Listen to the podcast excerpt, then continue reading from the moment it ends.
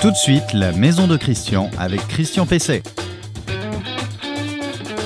Eh bien oui, c'est effectivement Christian Pesset. Je suis heureux de vous retrouver dans ce nouvel épisode de La Maison de Christian, l'émission de la rénovation euh, de votre logement euh, pour qu'il soit toujours plus confortable, toujours plus agréable et aussi aujourd'hui toujours plus économe. Je vais vous donner un certain nombre de conseils pour y parvenir. Je vous rappelle que vous pouvez retrouver euh, cette émission tous les samedis à partir de 8 heures euh, sur euh, maison.com, bien sûr, notre site internet euh, et sur la page Facebook du même nom, sur LinkedIn également et sur les principales plateformes de podcast.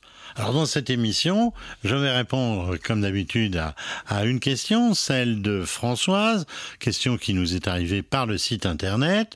Euh, elle veut savoir s'il est possible d'isoler une maison en meulière euh, par l'extérieur, avec quoi et selon quelle technique.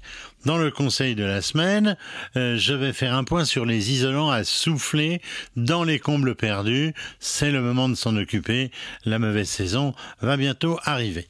J'aurai un invité, un invité habitué, euh, c'est Jean-Pascal Chirac, qui est délégué général du club de l'amélioration euh, de l'habitat, avec qui euh, nous allons voir quelle énergie choisir pour votre logement.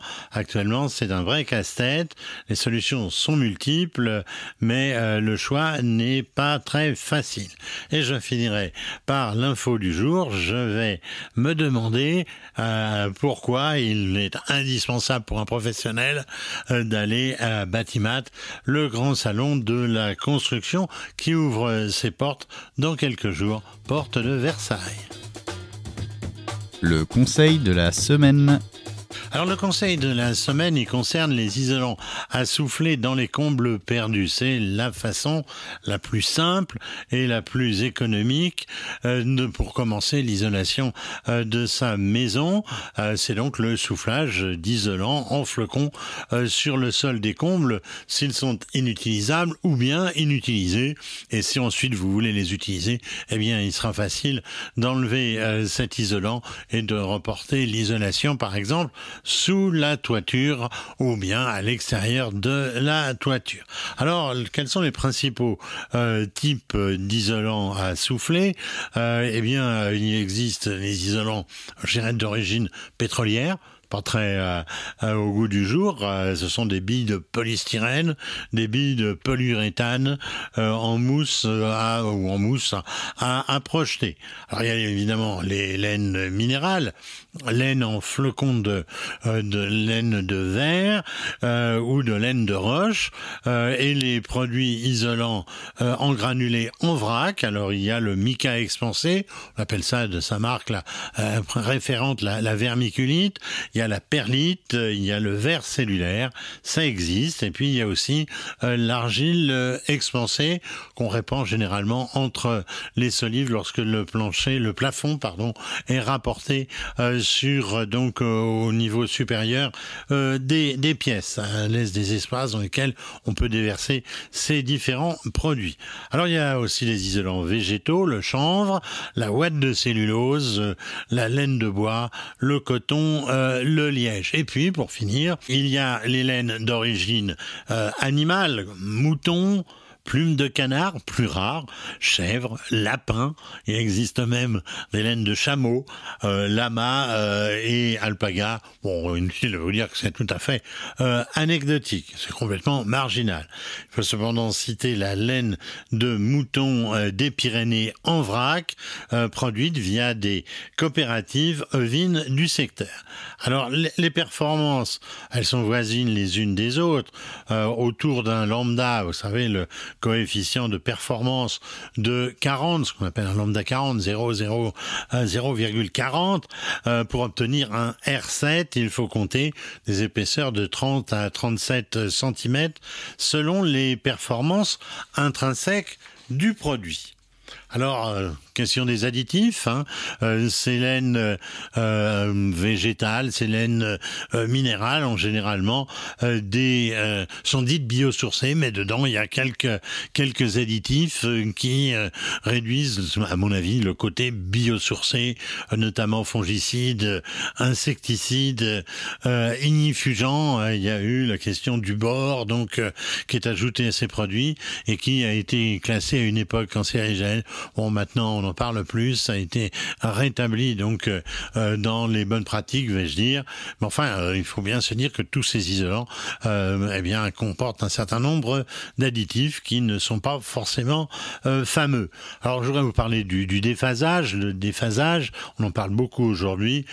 C'est le temps que le rayonnement solaire et la chaleur mettent à traverser une couche d'isolant. On considère généralement que la ouate de cellulose euh, est la meilleure en matière de déphasage, ce qui lui permet d'offrir un meilleur confort d'été, mais il faut savoir qu'actuellement euh, cette euh, cette donnée n'est pas normalisée. Alors justement, la normalisation, eh bien pour tout ce qui est véritablement euh, reconnu comme des isolants, bah, justement normés, eh bien il y a la certification ACERMI, association de certification des matériaux isolants, qui peut être considérée comme la la norme officielle et qui vous donne donc le lambda, la résistance en fonction euh, de l'épaisseur.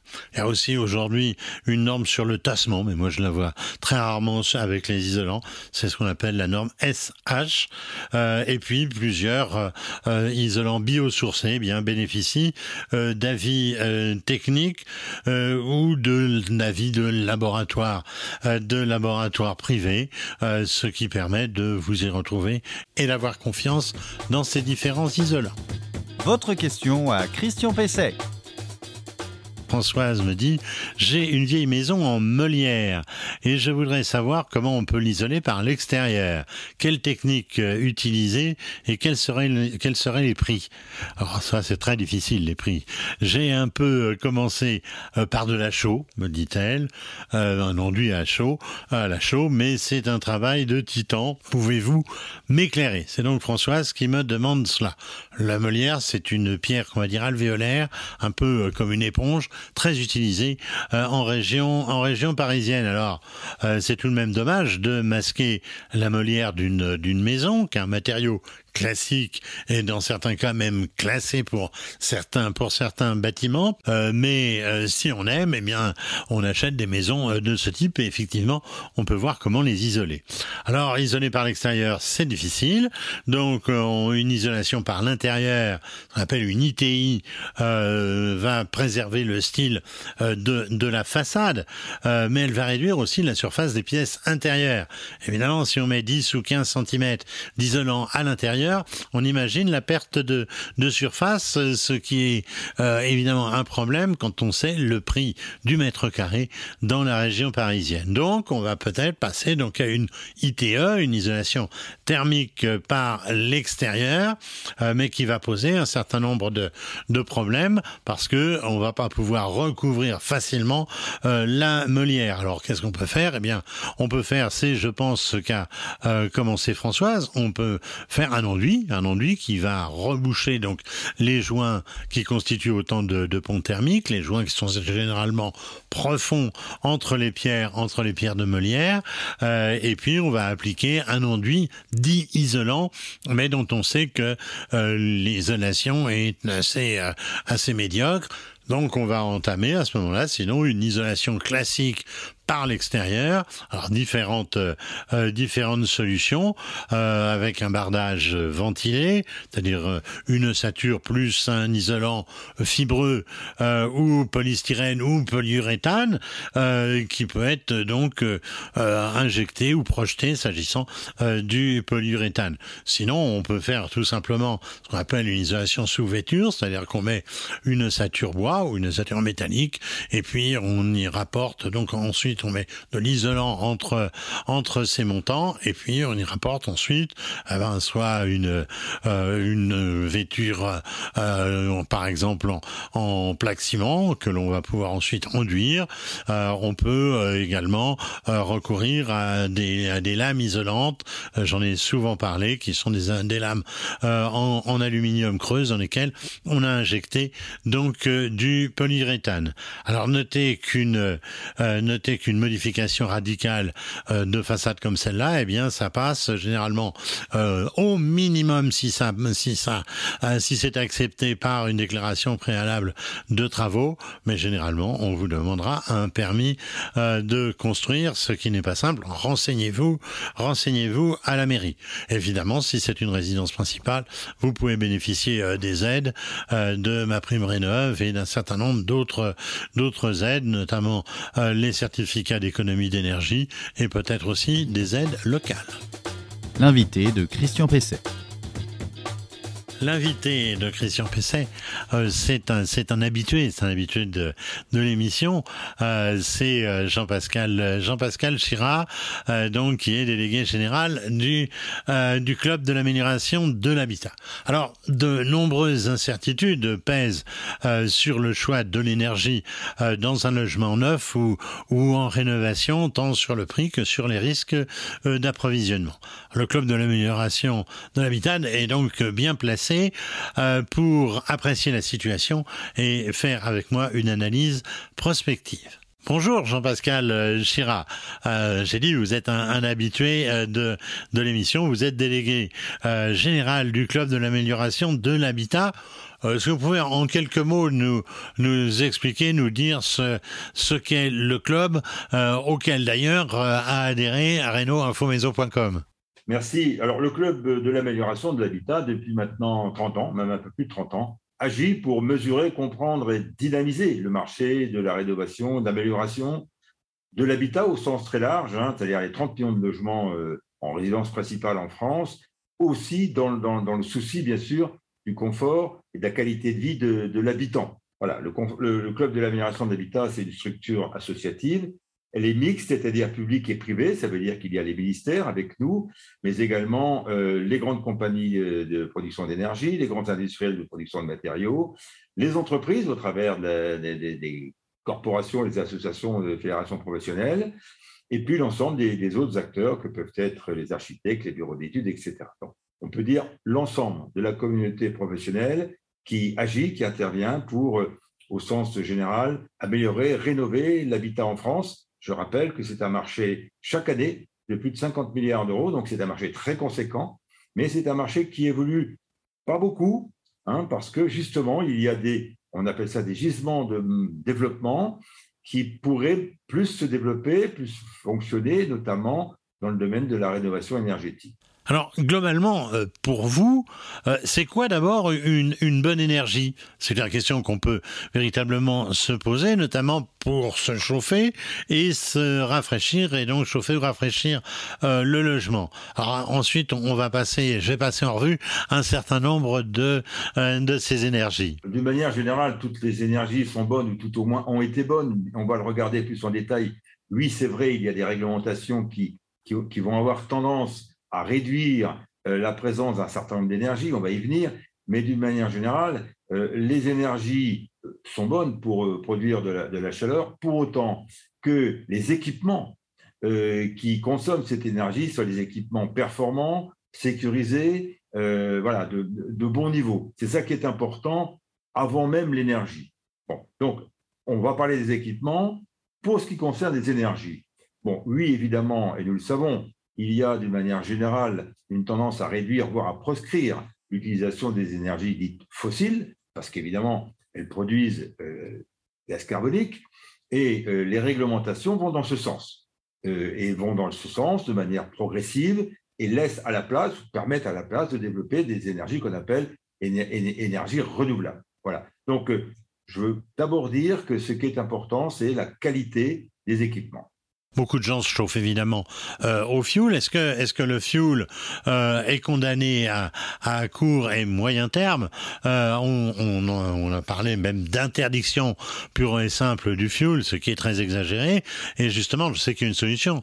C'est le fuel F30. Qu'est-ce que vous en pensez? Oui, le fuel domestique tel qu'on le connaît progressivement, bien sûr, va disparaître du paysage en tant que tel. Hein.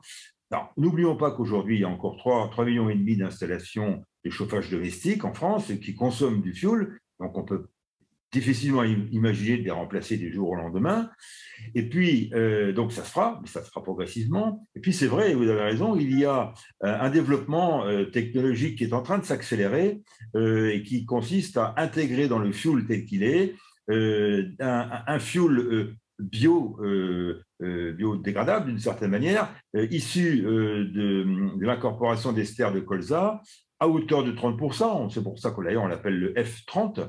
Donc 30% d'ester de colza, qui est donc un produit de, type biomasse, et, bien sûr intégré au fuel. Et avec le temps qui va venir maintenant, il, y aura, il va y avoir une accélération là aussi des, des, solutions techniques qui va progressivement amener à ce que nous ayons un fuel totalement euh, bio, euh, biocarburant, dans le F100, à l'horizon peut-être 2040. Voilà. Donc, euh, ça laisse au fuel tel qu'il est aujourd'hui la possibilité de poursuivre, bien sûr, sous d'autres formes, sa, sa, présence dans, le système, dans les systèmes de chauffage. Alors le, chauffage électrique, lui aussi, évidemment, est extrêmement euh, répandu dans, dans, notre pays. Il y a notamment euh, ce qu'on appelle les chauffages à effet Joule. Euh, ce sont les, les, radiateurs électriques et notamment les fameux grille-pains tant décriés. Alors, est-ce que l'électricité est aussi en, perdition au niveau du chauffage? Oui, dans la mesure telle que les, les radiateurs électriques, qu'on appelle un peu grille-pains, euh, tels qu'on les a connus depuis quelques années, ce sont des produits qui ont une émission de carbone euh, qui n'est pas satisfaisante en, termes de réglementation. Et donc, euh, là aussi, les radiateurs électriques, convecteurs électriques tels qu'on les connaît, vont progressivement sortir euh, euh, des, des, normes, constructives. Euh, en tout état de cause, il faudra y adjoindre des solutions de régulation et des solutions complémentaires, on va y venir également, qui permettent d'optimiser la consommation d'énergie, notamment des systèmes qu'on appelle thermodynamiques, mais on va en parler, j'imagine, rapidement avec les pompes à chaleur. Alors il y a évidemment le, gaz euh, dont on parle beaucoup aujourd'hui en raison des risques euh, d'approvisionnement et, qui sert essentiellement à, l'alimentation euh, des chaudières. Alors est-ce que le gaz, est-ce que les chaudières, même THPE, très haute performance énergétique, sont aussi menacées pour ne pas dire condamnées? Alors je sais qu'on parle aujourd'hui beaucoup de gaz vert qui constituerait aussi une solution, un peu comme le F30 pour le fuel. Bien sûr, le gaz naturel est également une énergie fossile qui, qui, a, qui a une émission carbone qui, qui sort du cadre qui est admis par la réglementation, hein, notamment à terme. Euh, là, là, aussi, on a un parc en face de nous qui est très conséquent. Il y a plus de 7 millions de chaudières gaz euh, en France. Donc là également, euh, on ne va pas imaginer de les remplacer toutes. Et de la même manière qu'il y a effectivement l'incorporation d'ester de colza dans euh, le fuel. On a, en ce qui concerne le gaz, euh, la possibilité d'y incorporer des éléments euh, bio, c'est-à-dire biométhane, qui proviennent de la, décomposition de déchets agricoles. Et ce biométhane, ce gaz vert, est également un produit qui très rapidement va, va, va, répondre, en tout cas va, va, être dans les normes des émissions euh, de, de, CO2 hein, en termes, de, poids, d'émissions, et euh, ce qui veut dire que ce gaz vert va pouvoir lui aussi trouver ou retrouver sa place euh, en tant qu'énergie de combustion utilisée par des chaudières, par des générateurs. Alors le, moyen euh, de, chauffage et même de rafraîchissement, euh, c'est évidemment aujourd'hui la, pompe à chaleur, un système qui a vraiment euh, le, on va dire le vent en poupe, mais c'est aussi finalement un appareil électrique. Alors est-ce que on risque là aussi quelques problèmes et notamment en matière de restrictions s'il y avait des coupures, que deviennent que deviennent les packs? Oui, bien sûr, une pompe à chaleur c'est un moteur électrique Simplement, c'est un moteur électrique ou un système électrique qui consomme de l'électricité, mais qui produit plus d'électricité, plus d'énergie finalement qu'il en consomme. C'est ce qu'on appelle le COP, le coefficient de performance. Euh, parce que c'est le système, ce qu'on appelle de la thermodynamique, c'est un système physique hein, qui, qui, permet, en absorbant les quelques calories qui vont se trouver dans l'air, hein, de les transposer ou de les transformer finalement en éléments de chaleur. C'est le principe physique de la thermodynamique. Donc une pompe à chaleur consomme de l'électricité, mais produit plus d'énergie qu'elle n'en consomme, euh, à peu près trois fois plus, hein, euh, à peu près, ou trois ou quatre. Et euh, c'est assurément le système forcément d'avenir, en tout cas dans, dans, dans, le moyen terme, le plus élaboré pour permettre d'être efficace sur le plan énergétique. la seule chose, c'est que là également, il faut pouvoir euh, d'abord remplacer progressivement le parc existant par des pompes à chaleur, euh, mais, et vous l'avez dit, on peut aussi rencontrer une autre problématique qui est celle de la limite des capacités des réseaux électriques, puisque si on imagine que toutes les pompes à chaleur sont équipées, tous les logements de pompes à chaleur et qu'ils se mettent tout en route en même temps, la question est évidente, c'est que le réseau ne pourrait pas suivre. Donc, il faut là aussi qu'il y ait une certaine mesure on va vers cette technique. D'ailleurs, le marché est en très forte progression, plus de 30, 40% par an.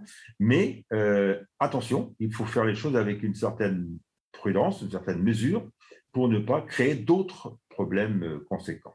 Alors on voit que, que le bois et notamment le granulé euh, subissent aussi des tensions. Est-ce que ce sont des solutions fiables en approvisionnement, en prix? Oui, bien sûr. le, le bois, au travers notamment de ce qu'on appelle le, bois appelé, c'est-à-dire les granulés de bois, euh, est un produit qui, est, qui, entre dans, la, catégorie des énergies renouvelables. Euh, mais là aussi, un peu de mesure. Bon, aujourd'hui, on est sur une progression de marché euh, un peu folle des, poêles à bois et des poêles à serre-bois de plus de 30, 40, 50 par an, euh, plus de 360 000, je crois, euh, cette année. Bon, ça, ça veut dire qu'effectivement, euh, eh bien, euh, il y a une tendance. Et la problématique qu'on rencontre en ce moment, et vous le soulignez, c'est un risque de pénurie et de forte inflation du, prix d'énergie. Voilà. Parce qu'il y a une demande qui est beaucoup plus importante que l'offre. Donc, oui, c'est une solution. C'est notamment les poêles, c'est souvent des solutions complémentaires. Euh, ce n'est pas forcément des solutions de base, mais complémentaires. Euh, les chaudières à bois, donc qui, viennent remplacer par exemple des chaudières fuel, c'est une bonne solution. Hein. mais là également, il faut, il faut vraiment penser à toute la, on va dire toute la logistique, c'est-à-dire la capacité de pouvoir stocker euh, le, combustible, la, la, capacité à pouvoir s'en occuper. Voilà, donc aujourd'hui, ils se vendent 30 à 40 000 chaudières euh, bois, c'est bien, ils s'en vendaient très peu il y a encore quelques années. Donc c'est une bonne chose. Mais là, là aussi, c'est pareil, il faut que ça s'inscrive dans, dans, dans, un, dans, un certain équilibre par rapport à toutes les solutions. Alors il y a aussi le solaire, le, solaire thermique, le solaire photovoltaïque. Euh, est-ce que ce sont des, des solutions viables partout? Euh, Est-ce que ce sont véritablement des solutions rentables et dans quel, et dans quel cadre? Aujourd'hui, il, y a beaucoup de solutions qui se développent dans le solaire thermique. Le solaire thermique, c'est ce qui produit de la chaleur euh, grâce au soleil, et le photovoltaïque, on va y venir, c'est ce qui produit de l'électricité. Donc, euh, la production de chaleur euh, par panneau solaire, aujourd'hui, on voit que ça se développe notamment dans des systèmes un, peu mixtes dans lesquels on, va relier un, chauffe-eau solaire et, par exemple, une pompe à chaleur. Et c'est la combinaison des deux solutions qui va finalement être optimum. Donc oui, c'est rentable dans ce genre de, situation. Là également, attention à ne pas, s'engager dans des, dans, des opérations trop larges. En ce qui concerne le photovoltaïque, je voudrais dire un mot euh, sur la, possibilité aujourd'hui, euh, finalement, d'étendre la, production individuelle à la production collective. Je m'explique.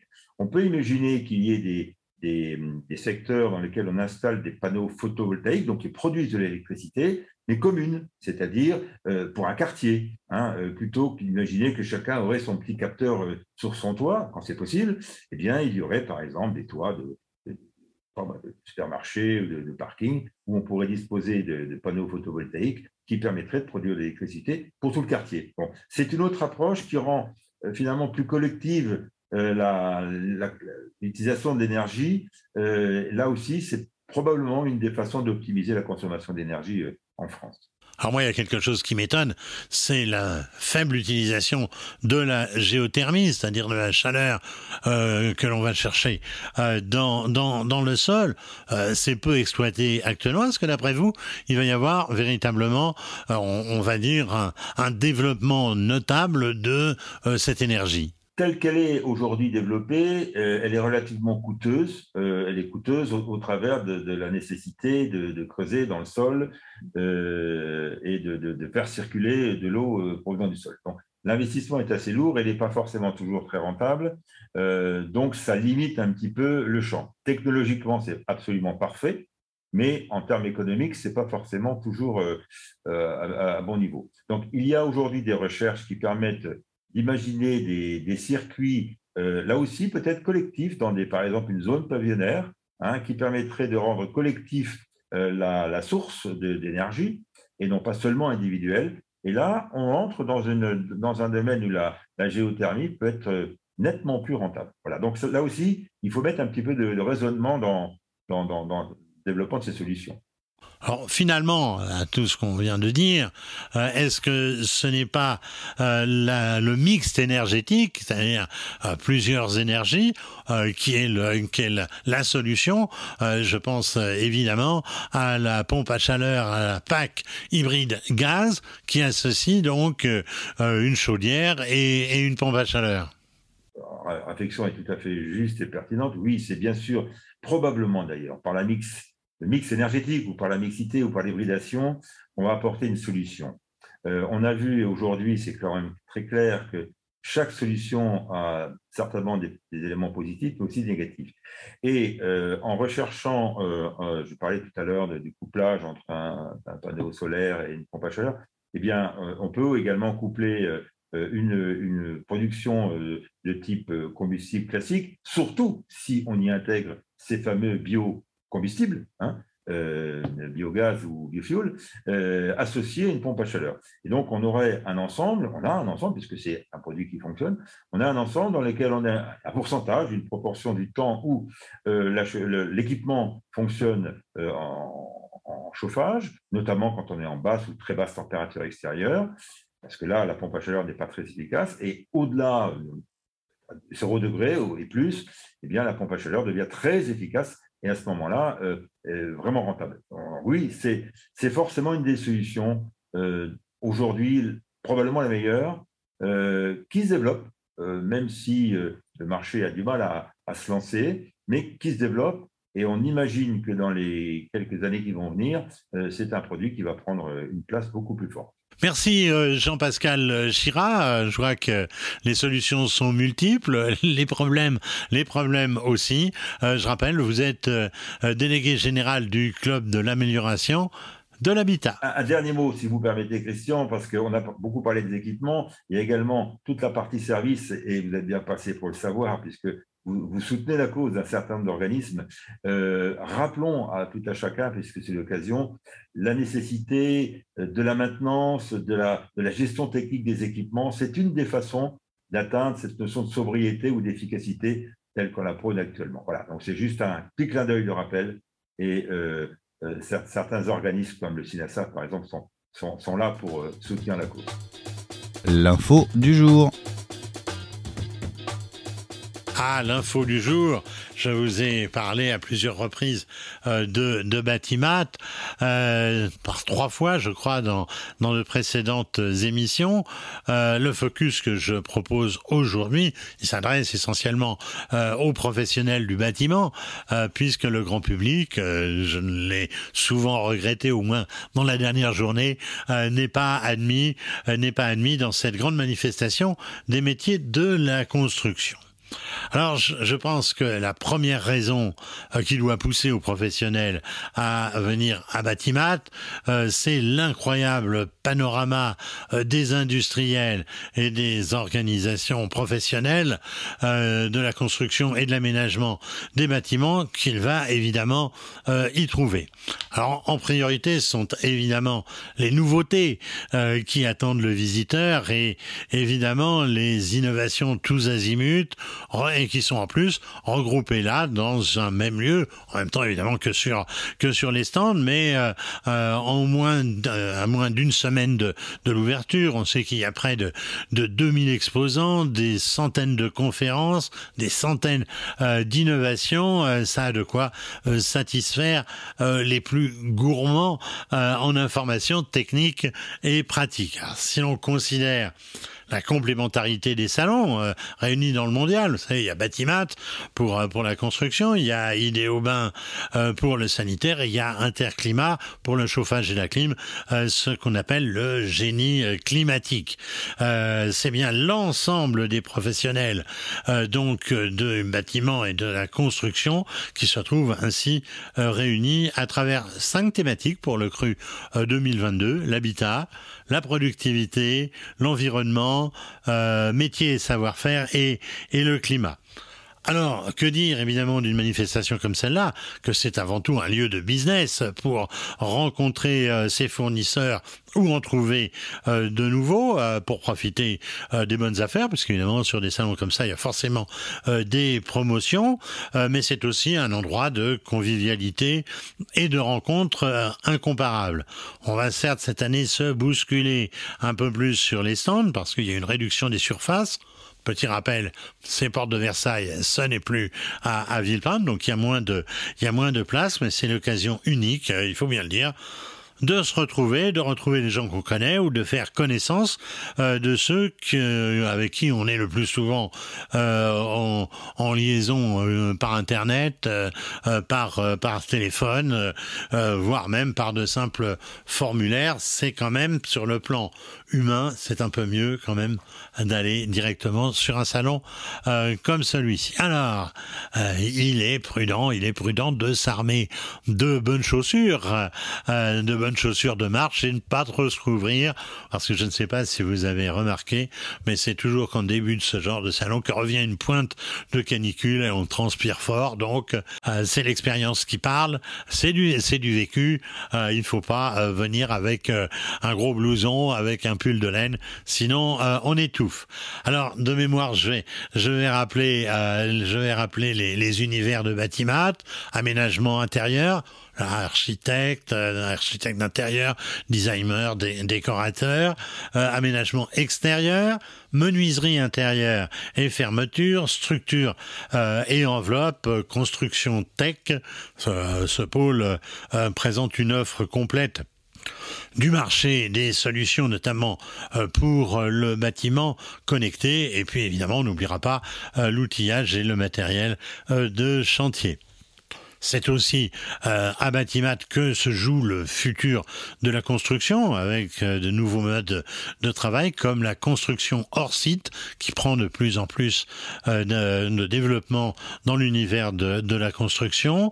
Il y a un espace chantier du futur, ça concilie évidemment technologie et savoir-faire et ce sera l'occasion aussi de rencontrer une centaine de start-up.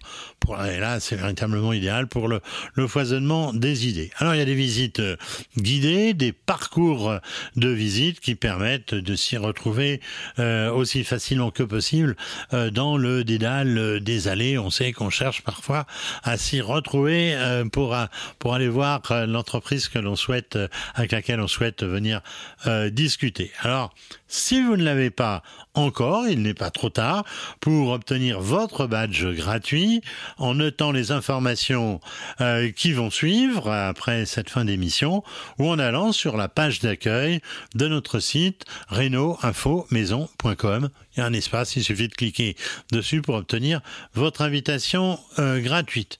Euh, et si cela peut vous vous décider, vous pourrez me retrouver dans les allées de Batimat où je faire une moisson d'informations et d'interviews pour ceux et celles qui ne peuvent y entrer et qui retrouveront toutes ces informations évidemment sur reno-info-maison.com.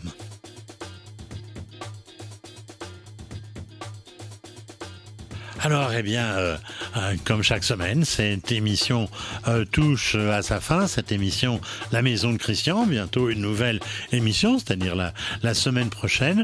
Merci à Adrien qui conjugue aujourd'hui la technique et la préparation de l'émission, ainsi que l'incise d'un certain nombre d'illustrations. Vous retrouverez, je vous le rappelle, euh, cette émission euh, sur renoinfomaison.com, sur les principales plateformes de podcast, sur LinkedIn et évidemment sur notre page Facebook du même nom. Et sur renoinfomaison.com, vous pouvez retrouver toutes les émissions qui ont été euh, produites depuis bientôt deux ans. Je vous souhaite de bien travailler euh, dans votre maison, de bien faire travailler aussi les artisans pour tout ce qui n'est pas à votre portée. Et je souhaite un excellent euh, bâtiment à tous ceux qui vont y aller et évidemment aux organisateurs et aux exposants. À la semaine prochaine.